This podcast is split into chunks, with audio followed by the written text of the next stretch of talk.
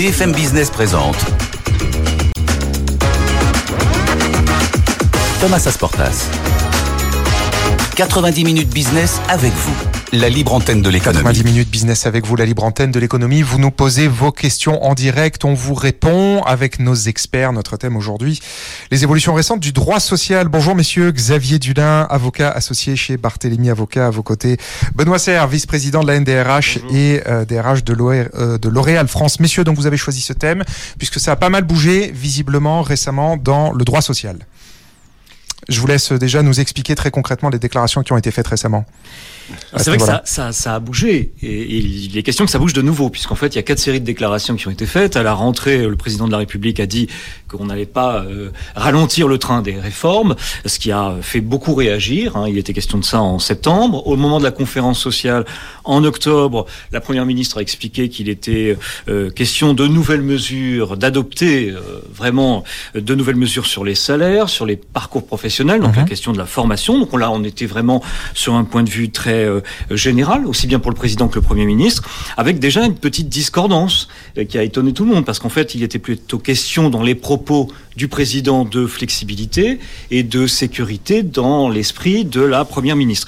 Et on a eu plus récemment encore d'autres déclarations de notre ministre de l'économie et du ministre du Travail hein euh, sur une nouvelle série de mesures qui font un peu trembler et parler sur les, le, le forfait social, sur euh, l'indemnisation chômage des, seniors, et le fait de euh, renforcer aussi les dispositifs de contrôle, enfin plutôt de, sécurisation, je ne sais pas comment le dire autrement, des ruptures conventionnelles pour une certaine, catégorie de, euh, certaines catégories de, salariés.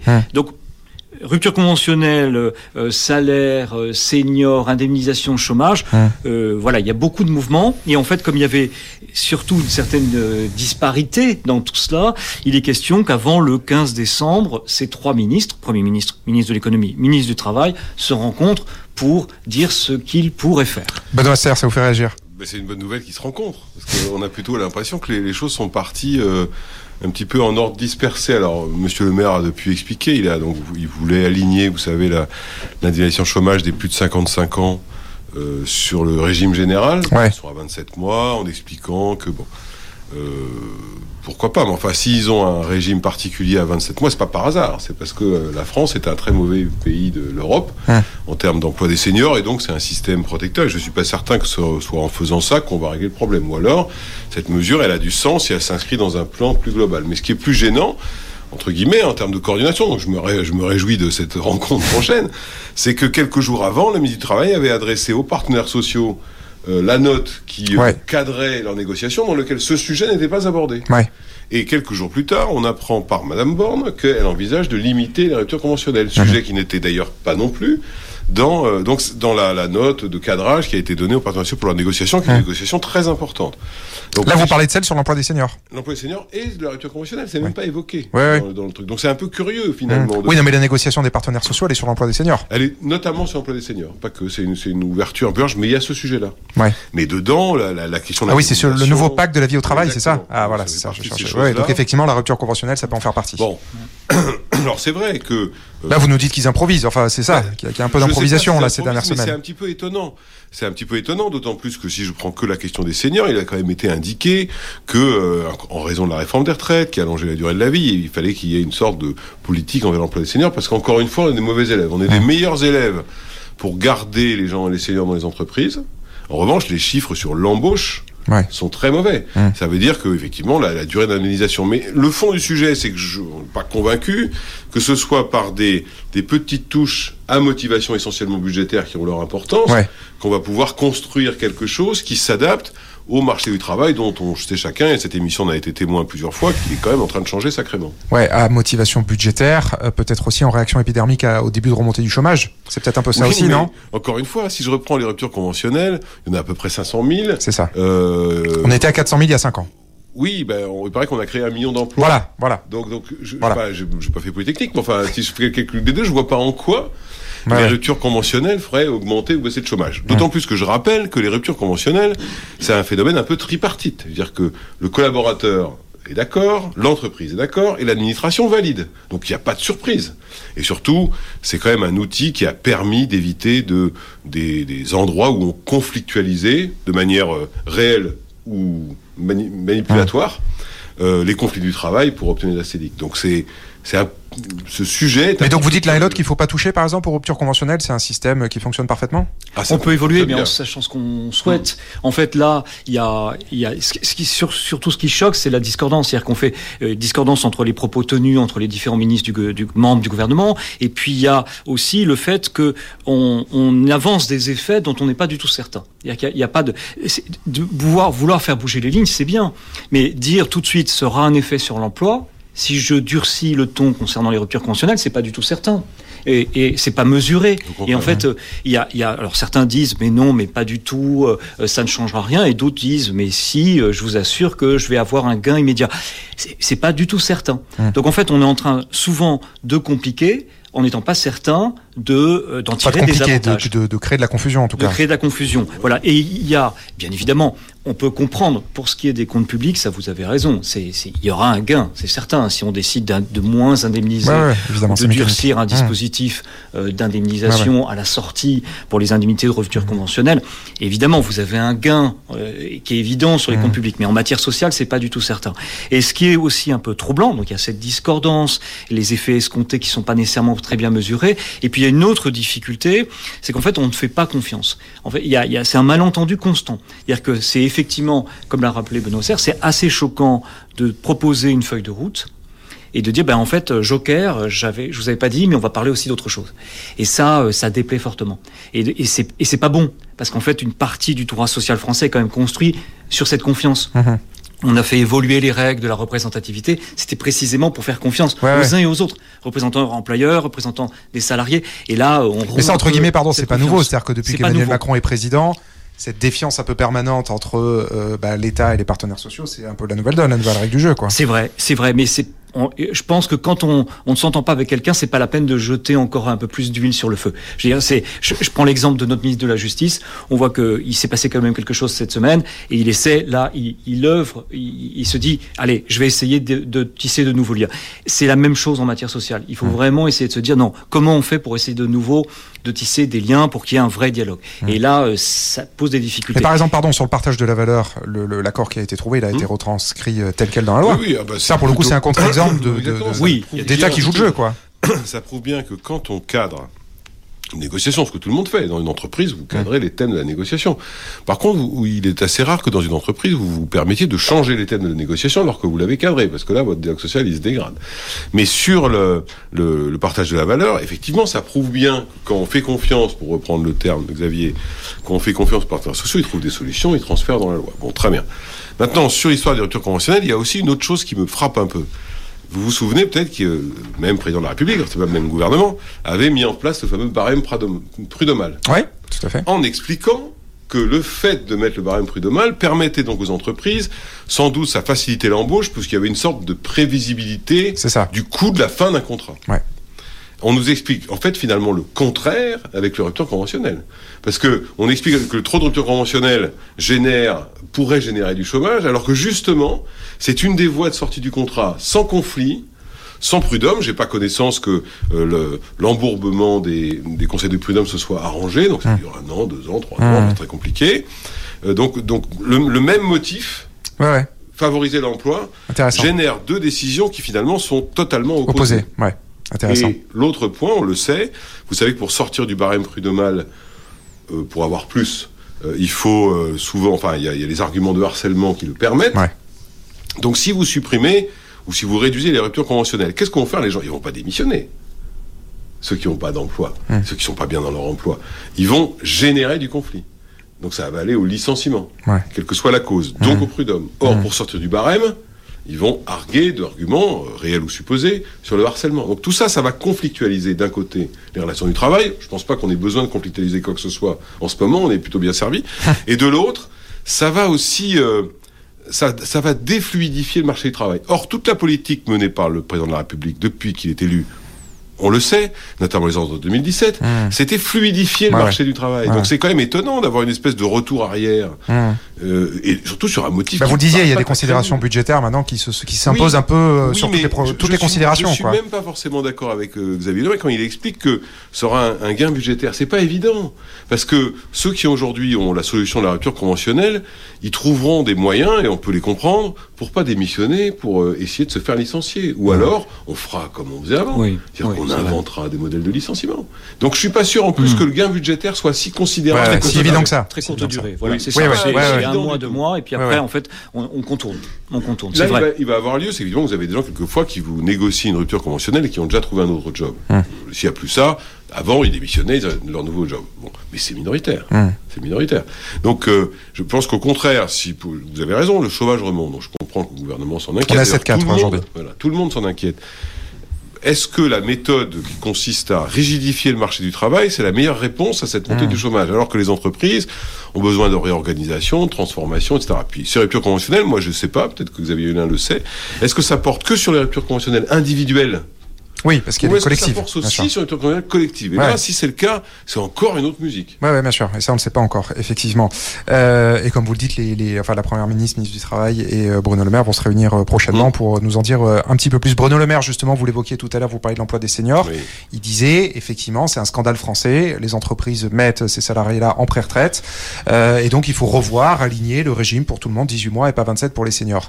parce que c'est du gâchis. Voilà, c'est le terme qu'a employé hier Elisabeth Borne. Ça aussi, vous dites que c'est euh, que c'est euh, que c'est de la, com en gros quoi de raisonner comme ça sur le fond, le fait qu'on soit mauvais élève de l'Europe en termes d'emploi des seniors, c'est du gâchis. Le fait qu'on soit pas capable de, même si ça s'est beaucoup amélioré, de conserver les seniors dans les entreprises plus longtemps, effectivement, c'est du gâchis de compétences, de transmission de savoir, tout ça c'est vrai.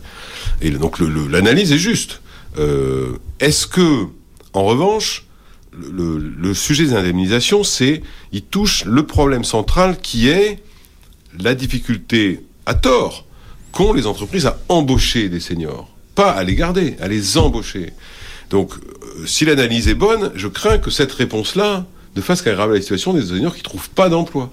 Il vaudrait mieux, alors j'ai vu que ça avait évolué, parce que hier, la Première ministre a annoncé un certain nombre de mesures, et Bruno Le Maire aussi, sur l'emploi des seniors ou de réflexion autour de cette mmh. idée-là le, vrai, la vraie politique, c'est comment on favorise l'embauche des seniors. Ça, c'est vrai.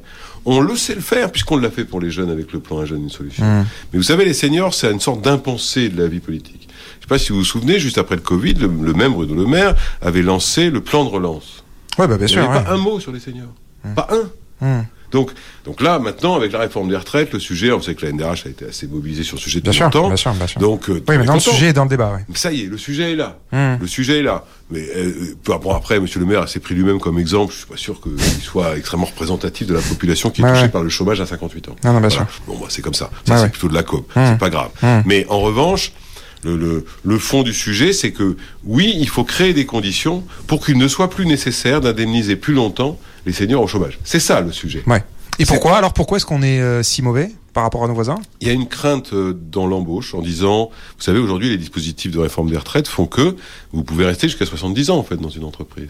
Et donc, des entreprises qui, une, bah, tort ou raison, mais elles ont un frein en disant je vais recruter quelqu'un, qu'est-ce que je vais en faire, comment je vais faire, avec toutes les obligations qui pèsent sur la pénibilité, etc. Vous avez premier ça. Vous avez un deuxième phénomène qui est très culturel. Vous avez des managers qui disent oulala, recruter quelqu'un de plus âgé que moi, je vais pas y arriver, il va pas s'intégrer. Donc il y, a beaucoup de biais, ça c'est sûr. Et puis après il y a un phénomène de coût qui à mon avis est beaucoup plus limité qu'on l'imagine. Mmh. Euh, on dit toujours les seniors sont trop chers. C'est vrai qu'en France on a une culture euh, de la rémunération qui est très pyramidale en fait, l'ancienneté. En fait quand vous regardez les enquêtes, on voit bien que ce sujet de la rémunération n'est pas un sujet de blocage pour le senior lui-même. Mais il faut qu'on apprenne. D'ailleurs, des grandes entreprises euh, de, tout ordre, de tous ordres ont pris des engagements sur l'emploi des seniors. Donc c'est pas le moment de casser la dynamique, parce qu'au contraire, ça y est, la, prise de conscience est présente. Si vous vous en souvenez, il y a 2-3 ans, ce sujet, il était absent du débat public. Bien sûr, bien sûr, bien Personne n'en parlait jamais. Donc là, il est présent.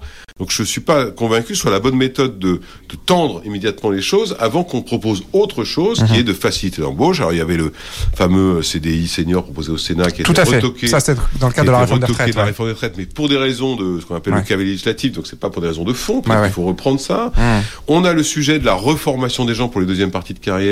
Pourquoi ne pas euh, augmenter par exemple le CPF pour les gens à partir de 50 ans pour qu'ils préparent une... Donc il y a plein de mesures positives qui peuvent s'accompagner de la réduction des émissions de chômage que le propose Bruno Le Maire. Pourquoi pas Mmh. Mais ça paraît impensable de, de ne pas l'inscrire dans un mouvement Ouais, général. Alors j'ai entendu ce matin ou hier soir, je crois, la première ministre Bruno Le Maire annoncer qu'effectivement ça commençait à ressembler à un plan Un un, plan, général. un peu plus, ouais. Tant mieux, c'est une bonne nouvelle. Il- euh, Bruno Le Maire évoquait notamment cette idée de garder les seniors à 80% du temps, Oui. indemniser 90 et cotiser à 100%. Là, il s'inspire de pratiques d'entreprises grandes parce que ça coûte très Ah, cher. D'accord. Et il a raison. Hein, Ah, ça, ça euh, coûte cher. Ça coûte très cher. De faire parce ça. fait, vous, vous cotisez à 100%, vous payez les gens 90 et ils produisent pour 80. Donc il y a un moment où... Et c'est l'entreprise qui paye. Ah, c'est l'entreprise qui paye. J'ai pas compris de Monsieur le Maire qui va dire que ce soit l'État qui le fasse. Mais je le comprends, vu l'état des finances. Des finances publiques. Mais Ok, je ok. ne conteste pas. Mais ça, par exemple, c'est vrai. C'est plus intéressant de regarder comment, par les dispositifs d'aménagement du temps de travail, d'organisation du travail, de semestrialisation, de- donc il y a plein de mesures Ouais, ouais. qui Mais permettent. pardon, de ça, ça coûte cher. Enfin, quel est l'intérêt pour une entreprise de faire ça si ça coûte si cher Enfin, le, pour, pourquoi Eh ben, généralement, Si ce n'est un, tra- un- si un de intérêt de solidarité, mais Alors, quel est l'intérêt Elle peut garder la- du transfert de compétences, elle Ouais. peut garder un sorte de savoir, mais l'autre aspect, c'est que souvent, ce genre de mesures,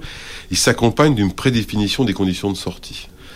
On évoquait rapidement tout à l'heure les ruptures On conventionnelles collectives. Leur premier avantage, notamment ce qu'on appelle les congés de fin de carrière, c'est qu'en fait, vous savez quand la personne part, parce qu'elle ne peut pas bénéficier du dispositif si elle ne donne pas sa date de départ.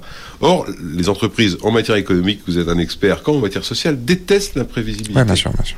Donc c'est une manière de... D'accord. Donc on, on va voir ce que ça va donner, mais on est content de constater... Et d'acheter aussi un peu la paix sociale en faisant ça, quelque part. on, on l'achète. Vous disiez, Xavier Dulin, on c'est la éviter. Ouais, on va voilà. éviter de, le- on- bien sûr, mais je pense aussi pour euh, et je complète un peu ce, ce propos qui est évidemment il y a des mesures possibles, mais on peut pas s'entendre si on ne fait pas un peu confiance et on peut passer des contrats. C'est la meilleure façon de s'entendre. Ouais. Et je pense qu'il faut le faire pas d'une manière globale. Il faut nécessairement raisonner par secteur d'activité et par branche. Ça va pas du tout être la même chose dans le BTP, à la télévision ou pour les Mmh. cabinets d'avocats. C'est Mmh. pas du tout la même chose Non, pour les seniors. Bien sûr. Donc euh, et on a une politique globale nationale. Donc il faut euh, prendre des engagements dans, par secteur d'activité, donc par groupe de branches en quelque sorte, et dire ben voilà, on va décliner plusieurs mesures.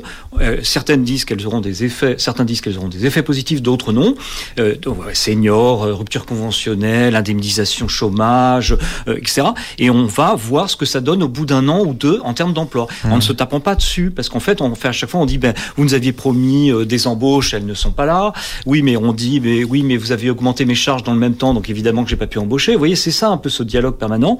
Je pense qu'il faut prendre des engagements par secteur d'activité en disant ben voilà l'objectif que l'on peut atteindre ensemble d'embauche, d'emploi. Et on voit là quelles sont les mesures qu'on adopte. Et on peut très bien mettre des mesures expérimentales. On peut réactiver celles liées à, euh, à l'évolution du forfait social, réactiver celles liées à des contrats à durée déterminée de, de mission. On peut faire tout cela en les chiffrant correctement et en prenant rendez-vous en disant mesures expérimentales, on pourra trouver ce qu'il y a et ce qui marche. Donc en fait, je, je- moi je suis sur trois idées. C'est faire confiance un peu en prenant des engagements et on se revoit pour déterminer ce que l'on fait. On le fait plutôt par secteur d'activité. Et puis à la fin, si on estime que les mesures ne fonctionnent pas, ben on en trouve d'autres, mais pas en essayant de se renvoyer la balle politiquement. Ouais. Euh, voilà, en espérant que c'est nécessairement la responsabilité de l'autre. Parce que pourquoi le, niveau d'emploi des seniors est aussi faible? Aujourd'hui C'est bien parce qu'il y a des problématiques de coûts, des problématiques de confiance, parce que il faut dire ce qui est, quand même les charges qui pèsent. Je suis pas un, un capitaliste forcené, mais les charges qui pèsent sur les entreprises en matière sociale sont quand même très élevées. Et la question de la responsabilité, elle ne fait que s'accroître. Et puis le- les torts qu'on leur impute sont aussi très nombreux. Et on a évoqué la question de la jurisprudence sur les congés payés eh ben, pendant une fait, période ouais. de maladie en Ouais, septembre. On, on a, on est tombé de- sur les entreprises. Ça a un coût formidable. Euh, c'est traité de manière un peu dédaigneuse, pardon. On dit pas aux entreprises, bah, on va tout de suite trouver une solution pour essayer de régler ce problème-là. Mmh. On l'a pas fait. Vous affectez la confiance quand vous faites cela. Et comment voulez-vous après que les gens se disent, ben, moi, ce, ce budget que je vais dépenser pour ce rattrapage que vous me reprochez, alors que je ne faisais qu'appliquer la loi française, ben, euh, je vais peut-être euh, embaucher un peu moins. Et on, on est obligé quand même de le mesurer. Et donc, je pense que euh, c'est vrai que c'est lié, tout ça est lié. Ces questions de charge en matière de durée du travail, la responsabilité pénale des entreprises ne fait que qu'accroître. Euh, on se retrouve pour un délit de travail dissimulé pour quelques heures supplémentaires qui n'auraient pas été euh, mentionnées sur un bulletin de salaire. Il y a quelque chose d'un peu absurde. Donc c'est vrai que c'est là où je rejoins euh, Benoît Serre, c'est qu'il faut absolument avoir une vue globale. Faire confiance, le faire par secteur, et on reprend rendez-vous, plutôt que de dire, ben, vous voyez, je vous avais dit que votre mesure ne marchait pas. Mais non, on la, on la retient, on en retient une ensemble, par secteur d'activité. On essaie de, de faire d'avancer avec ceux qui veulent bien avancer, parce que certains syndicats ne veulent pas avancer.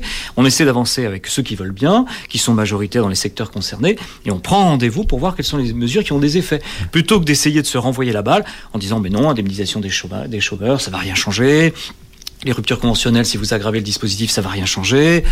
Euh, il faut arrêter avec ça et euh, faisons un peu confiance. Il y a la question du chômage qui se réinvite dans le débat public. Il y a aussi oh. la question du travail qui doit payer mieux. Ça aussi, c'est une des priorités que s'est fixé le gouvernement. Là aussi, comment est-ce que les choses avancent? Parce qu'on sait, il y a eu donc cette conférence sociale sur les salaires euh, il y a quelques semaines. Euh, la pression qui est mise sur 39 branches pour euh, réaligner justement les minima sociaux sur le SMIC. où est-ce qu'on en est? Eh ben Là, il faut être absolument intraitable parce qu'effectivement, il y a une quarantaine de branches qui n'ont pas encore fait leur travail. Là, il faut être absolument intraitable. Je pense que là, la sévérité, elle s'impose dire dire attendez, euh, on vous l'a déjà dit, euh, sinon, euh, soit vous le faites, soit effectivement, on finira par... là, il faut faire preuve d'autorité, vraiment. Hein. C'est au gouvernement de dire, bah, écoutez, voilà, on fixe un délai, et vous avez tel délai pour rattraper cette grille. Et après, s'il y a des arguments... Parce que, pardon, il n'y a pas de sanction aujourd'hui. Il n'y a pas de sanction, véritablement. Si on a une potentielle, mais en devenir, qui est très incertaine, qui est de dire, ben, votre branche n'existera plus comme telle. Et donc, il y en a certains qui peuvent avoir. Vous voyez, on peut leur dire, bah, puisque vous n'êtes pas de très bons élèves, je pourrais faire en sorte que vous retrouviez, puisqu'on est, on essaie en parallèle de procéder à une restructuration des branches, donc de limiter le nombre de branches professionnelles, de conventions collectives. Mmh. Et donc, on pourrait dire, ben, puisque vous n'êtes pas un très bon élève, je vais, mmh. je vais vous mettre avec d'autres. Et donc, vous serez plus ah, maître en votre pays, en quelque sorte. ça pourrait être ça. Euh, sinon, les sanctions, bah, elles sont individuelles. C'est ça qui est terrible. Ce sont les salariés qui se retrouvent seuls pour dire bah, ah bah j'ai le droit à un rattrapage de rémunération. Ah Mais c'est un peu injuste. Ouais, Benoît Serre. Mmh. Au-delà de la question des branches, pardon, le, pour que le travail paye mieux. En fait, je, vous avez vu, il y a le rapport Ferracci-Gage qui explique qu'on a une. Sur les allégements de charges. Voilà. Euh, en fait, surtout de trappe à bas salaire, parce que vous connaissez le calcul, dire que si vous êtes jusqu'à 1,3% de SMIC, quand vous recrutez quelqu'un, ça vous coûte euh, finalement 90, 15, 100, 150 euros de charge. Dès que vous franchissez ça, le, c'est pas, euh, c'est pas 158 euros, c'est 400 euros. Donc c'est vrai que le rapport au ferracci je veux retirer un bout sur la branche famille, enfin c'est un peu compliqué pour étendre un tout petit peu. Donc il y a un sujet quand même d'effet de seuil, ça c'est plutôt positif. Deuxièmement, vous l'avez évoqué tout à l'heure, le partage de la valeur. Je pense vraiment que parmi les éléments d'amélioration, il y a effectivement le partage de la valeur, l'extension des contrats d'intéressement participation, mais il faudrait ajouter quelque chose qui n'y est pas, mais parce que c'est pas la faute des partenaires sociaux d'avoir négocié, c'est quand même la complexité, parce que pour, pour récupérer euh, l'argent de votre intéressement participation, si vous l'avez placé, c'est assez complexe en fait. Hein. Euh, je ne connais pas les gens qui l'ont testé, moi le premier, c'est très compliqué. Euh, or, oui, c'est pas toujours très liquide. Non, ouais, c'est des motifs, c'est très compliqué, c'est très long. Enfin, bon. parfaitement juste. Je pense que là, il faut faire. Mais il me semble quand même, pardon, il n'y a pas 10 000 euros qui ont pu euh, justement dans la loi, il n'y a pas une disposition qui est passée pour pouvoir retirer une certaine partie de manière beaucoup plus facile, beaucoup plus. Oui, parce qu'on a rajouté le critère de, travaux environnementaux, etc. Mais c'est plutôt la, procédure qui est assez longue. Et dans les votes d'inflation, on l'a bien vu ça fait partie d'un peu du bas de laine des gens, puis surtout, après tout, de l'argent qui leur appartient. Alors bah c'est vrai que le fait de le placer, ça vous évite un peu sur le revenu, donc c'est pas choquant de, le bloquer 5 ans sous certaines conditions, mais je pense que là, il y aura une amélioration, une amélioration à avoir. Après, le, problème, effectivement, c'est euh, c'est le, le, surcoût qui... En, le, problème, c'est que la, la moindre augmentation de rémunération, non seulement elle coûte très cher à l'entreprise, bon, à la limite, pourquoi pas pour certaines, mmh. mais en fait, elle rapporte pas grand-chose aux salariés. Mmh. C'est-à-dire qu'il y a tout un tas de, d'ailleurs, Madame Borne l'a dit elle-même, que le vrai sujet, c'est comment on arrive à traiter par des modèles de financement complémentaires l'écart entre le brut et le net. Parce qu'évidemment, vous augmentez quelqu'un de 100 euros, il va en toucher 70, bah, il dit, bah, vous m'avez pas augmenté, en fait. Mmh. Sauf que la boîte, ça lui coûte 200. Donc, il y a bon, bah si, moi je vous ai augmenté sur mon sur ma masse salariale. Donc c'est vrai que là c'est un sujet qui, qui doit être traité, qui est pas simple parce qu'il a des impacts économiques très importants sur les finances publiques, ça c'est mhm. évident, mhm. notamment sur le modèle social, c'est sûr. Euh, mais justement, ce serait peut-être plus intéressant de cette de ce bon, ça commence, mais j'ai pas vu par exemple que euh, ce sujet-là était extrêmement présent dans la non pas dans la conférence sociale qui a eu lieu, mais dans les, logiques de négociation, puis il y a le débat sur l'agir carco où on peut récupérer de l'argent. On voit bien qu'il y a tout un ça pour l'instant, euh, voilà, c'est suspendu. C'est suspendu, mais l'année dernière aussi ça avait été suspendu. C'est suspendu tous les ans, mais ça va revenir. C'est une de démocratie. Euh, mais voilà, c'est vrai qu'il y a un sujet de disponibilité du revenu net. Ouais. Mais le, le, le, le, que le travail paye plus, cela étant dit, on a quand même des salaires qui augmentent quasiment autant que l'inflation. les salaires, on a, moi j'avais dit que on rattrape une inflation en deux ans. En moyenne, ce qu'on a comme information aujourd'hui sur la NAO, en moyenne, hum. c'est pareil que l'année dernière. C'est-à-dire c'est 4, entre 3,5 et 4. Pour 2024 Oui, pour 2024. D'accord. Donc là, ce sera même plus que l'inflation. Donc si vous cumulez les deux, vous avez rattrapé, vous avez rattrapé l'inflation sur les deux années. C'est ça. On rattrape toujours l'inflation sur deux ans, donc c'est pas nouveau. Donc ça, c'est quand même, c'est quand même important. Tant mieux, d'ailleurs, c'est une bonne chose. Ça prouve d'ailleurs, dans le sens que disait Xavier Hulin, que quand on fait confiance aux boîtes, elles savent réagir. Hum. Vous vous souvenez, l'année dernière, tout le monde disait les boîtes feront jamais ça. Si, elles l'ont fait. Parce que pour celles qui pouvaient. Attention, hein, dans les PME, TPE, c'est une autre chose. Parce qu'elles, elles ont ça, plus le PGE, plus tout ça, donc mmh. problème de trésorerie. Mais les entreprises, un peu importantes, ont, ont toutes joué le jeu et continuent à le faire. Donc ça, c'est plutôt une bonne nouvelle. Maintenant, les salaires ont augmenté, on a plus ou moins couvert l'inflation. L'inflation ne semble-t-il pas terminée. Euh, les entreprises. Ah bah hier Bruno Le Maire disait qu'elle était vaincue. Au contraire, non, apparemment, enfin que ce soit en France ou en zone euro, on voit une nette nette décrue. Hein, oui, on, le voit, on le voit, on le voit, mais ça reste quand même des taux auquel on n'a pas été habitué dans les dix dernières années. Ah ça oui, bien sûr. Oui, c'est ça je veux dire. Donc pour les gens, ça, ça reste quand même. Mais c'est vrai que bah, ça monte plus comme on C'est une bonne nouvelle. C'est une bonne nouvelle parce que là, en plus, on était dans une inflation un peu particulière dans les entreprises. On le sentait. C'est une inflation du quotidien. C'est l'inflation du supermarché. C'est pas l'inflation ah bah oui, de la pompe, notamment, bien sûr. Ouais, tout à fait, tout à fait. Donc ça, ça jouait quand même sur les gens. Donc voilà. Donc c'est vrai qu'il y a, il y a un sujet de d'augmentation de rémunération, mais surtout, du coup, maintenant que les entreprises ont prouvé qu'elles peuvent le faire ou qu'elles savent le faire, mmh. c'est la structure de rémunération pour que le gain net soit quand même supérieur. Alors je sais que la différence finance le modèle social, mais il fait pas que financer ça. C'est-à-dire? Non, mais dire que, je veux dire par là, c'est que c'est, on sent bien le, la logique de, de, cotisation sociale. Euh, un coup ça change, un coup c'est CRDS, un coup c'est CSG, un coup on augmente, un coup on baisse les gens sont perdus. Oui, ils savent plus la bien. tuyauterie, oui, bien sûr, bien sûr. vous voyez ce que je veux dire Je ne dis pas que c'est mal utilisé. Je dis simplement que, moi je le vois, les gens, ils, comprennent rien. Et en plus, on a ajouté, c'était plutôt une réforme positive, mais on a ajouté la retenue à la source. Hum. Ce qui fait qu'effectivement, pour ceux qui n'étaient pas euh, mensualisés, le choc de revenu net donc le sentiment de gagner moins, ce qui n'est pas forcément le cas. Hum. Donc il y a aussi un peu de phénomène psychologique sur ce sujet. Donc je pense que ça c'est un bon sujet. J'étais content de voir que Madame Borne l'avait inscrit comme un des projets. Ouais. Ferracci Gage explique qu'il y a peut-être des solutions qui permettent d'autofinancer euh, le, fait d'étendre un peu autour de 1,3 le SMIC. Je, suis d'accord sur les branches, même s'il faut reconnaître que même si les branches avaient du minimal, les entreprises payaient le SMIC quand même. Mmh. Mmh. Vous n'avez personne en dessous du SMIC en France, ça n'existe pas. Donc non, parce qu'on a l'impression que comme les, les entreprises compensaient. Donc euh, heureusement d'ailleurs, c'est normal. Mais par contre, c'est pas normal qu'il y ait des branches qui, qui maintiennent des minima sociaux. Euh, en dessous du SMIC, c'est même c'est quand même curieux d'ailleurs que ça puisse exister en fait, je vous cache pas. Mmh oui, c'est ça. C'est ça. C'est vrai qu'il y avait ce rattrapage. C'est essentiel de le préciser. Il y a hum. ce, rattrapage des entreprises. C'est-à-dire qu'elles respectaient la loi, hum, hum. Euh, à défaut d'avoir une convention qui était, euh, qui était claire sur le sujet. Je pense que pour défendre un peu quand même nos, nos ministres en place, oh, les, les difficultés. Non, non, mais je, les ai attaqués aussi d'une certaine manière, en ne le souhaitant pas. Mais c'est de dire les difficultés sont certaines. C'est, personne ne nie. Il y a, il y a, il y a les questions d'emploi, des comptes. Euh, aucun de nous ne peut des comptes publics. Aucun de nous ne peut avoir mépris pour ces questions-là. Mmh. Mais oh, euh, c'est, extraordinairement difficile. Et puis on prendrait leur place, on serait peut-être aussi embêté et, mmh. obligé de faire des déclarations un peu contradictoires. Donc c'est euh, personne ne, ne, ne, peut nier cela. Ouais. La, la, difficulté, c'est qu'on est, on est, on est quand même tenté de dire, il faut qu'il y ait un peu de hauteur de vue. Pardon, on est vraiment obligé. Et puis cette question de confiance, il faut qu'il y ait un cap.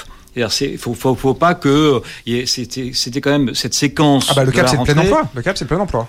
Oui, je passe pas. C'est pas que c'est voilà, c'est que le, le, cap, le, le, le cap de Bruno, le Maire, de Bruno Le Maire, c'est plutôt euh, la diminution de la dette. Je pense. Le cap est pas exactement le même. Hein.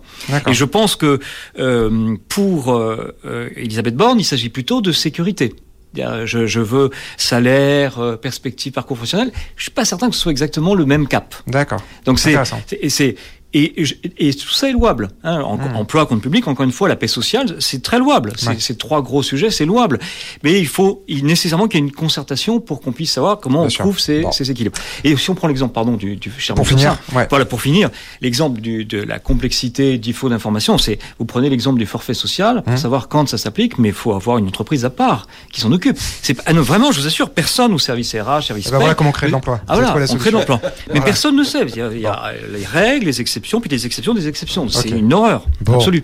Euh, c'est pas moi qui me chargerai de vous expliquer tout, comment tout ça euh, fonctionne. Je suis désolé, je suis pas volontaire. Merci, merci infiniment à tous les deux d'être venus. Xavier Dulin, avocat associé chez Barthélémy Avocat, Benoît Serre, vice-président de l'NDRH. On avance lundi prochain, puisque c'est donc lundi qu'Elisabeth Borne réunit Bruno Le Maire et euh, Olivier Dussopt pour continuer à avancer sur ces sujets. Et on suit ça, évidemment, de très près sur BFM Business. Merci, merci infiniment de nous avoir suivis dans 90 minutes business avec vous. On se retrouve lundi. Sandra Gandoin euh, sera de retour. Le thème euh, du débat la semaine prochaine, la fin du CDI. Là aussi, si vous voulez revenir lundi, c'est 100% sur mesure pour vous. Dans un instant, le best-of, le meilleur des experts avec Nicolas Dose et à 14h, Hebdocom au micro de Rebecca Blanc-Lelouch. Très bonne journée. 90 minutes business avec vous, la libre antenne de l'économie. Vos questions et les réponses de nos experts en direct sur BFM Business.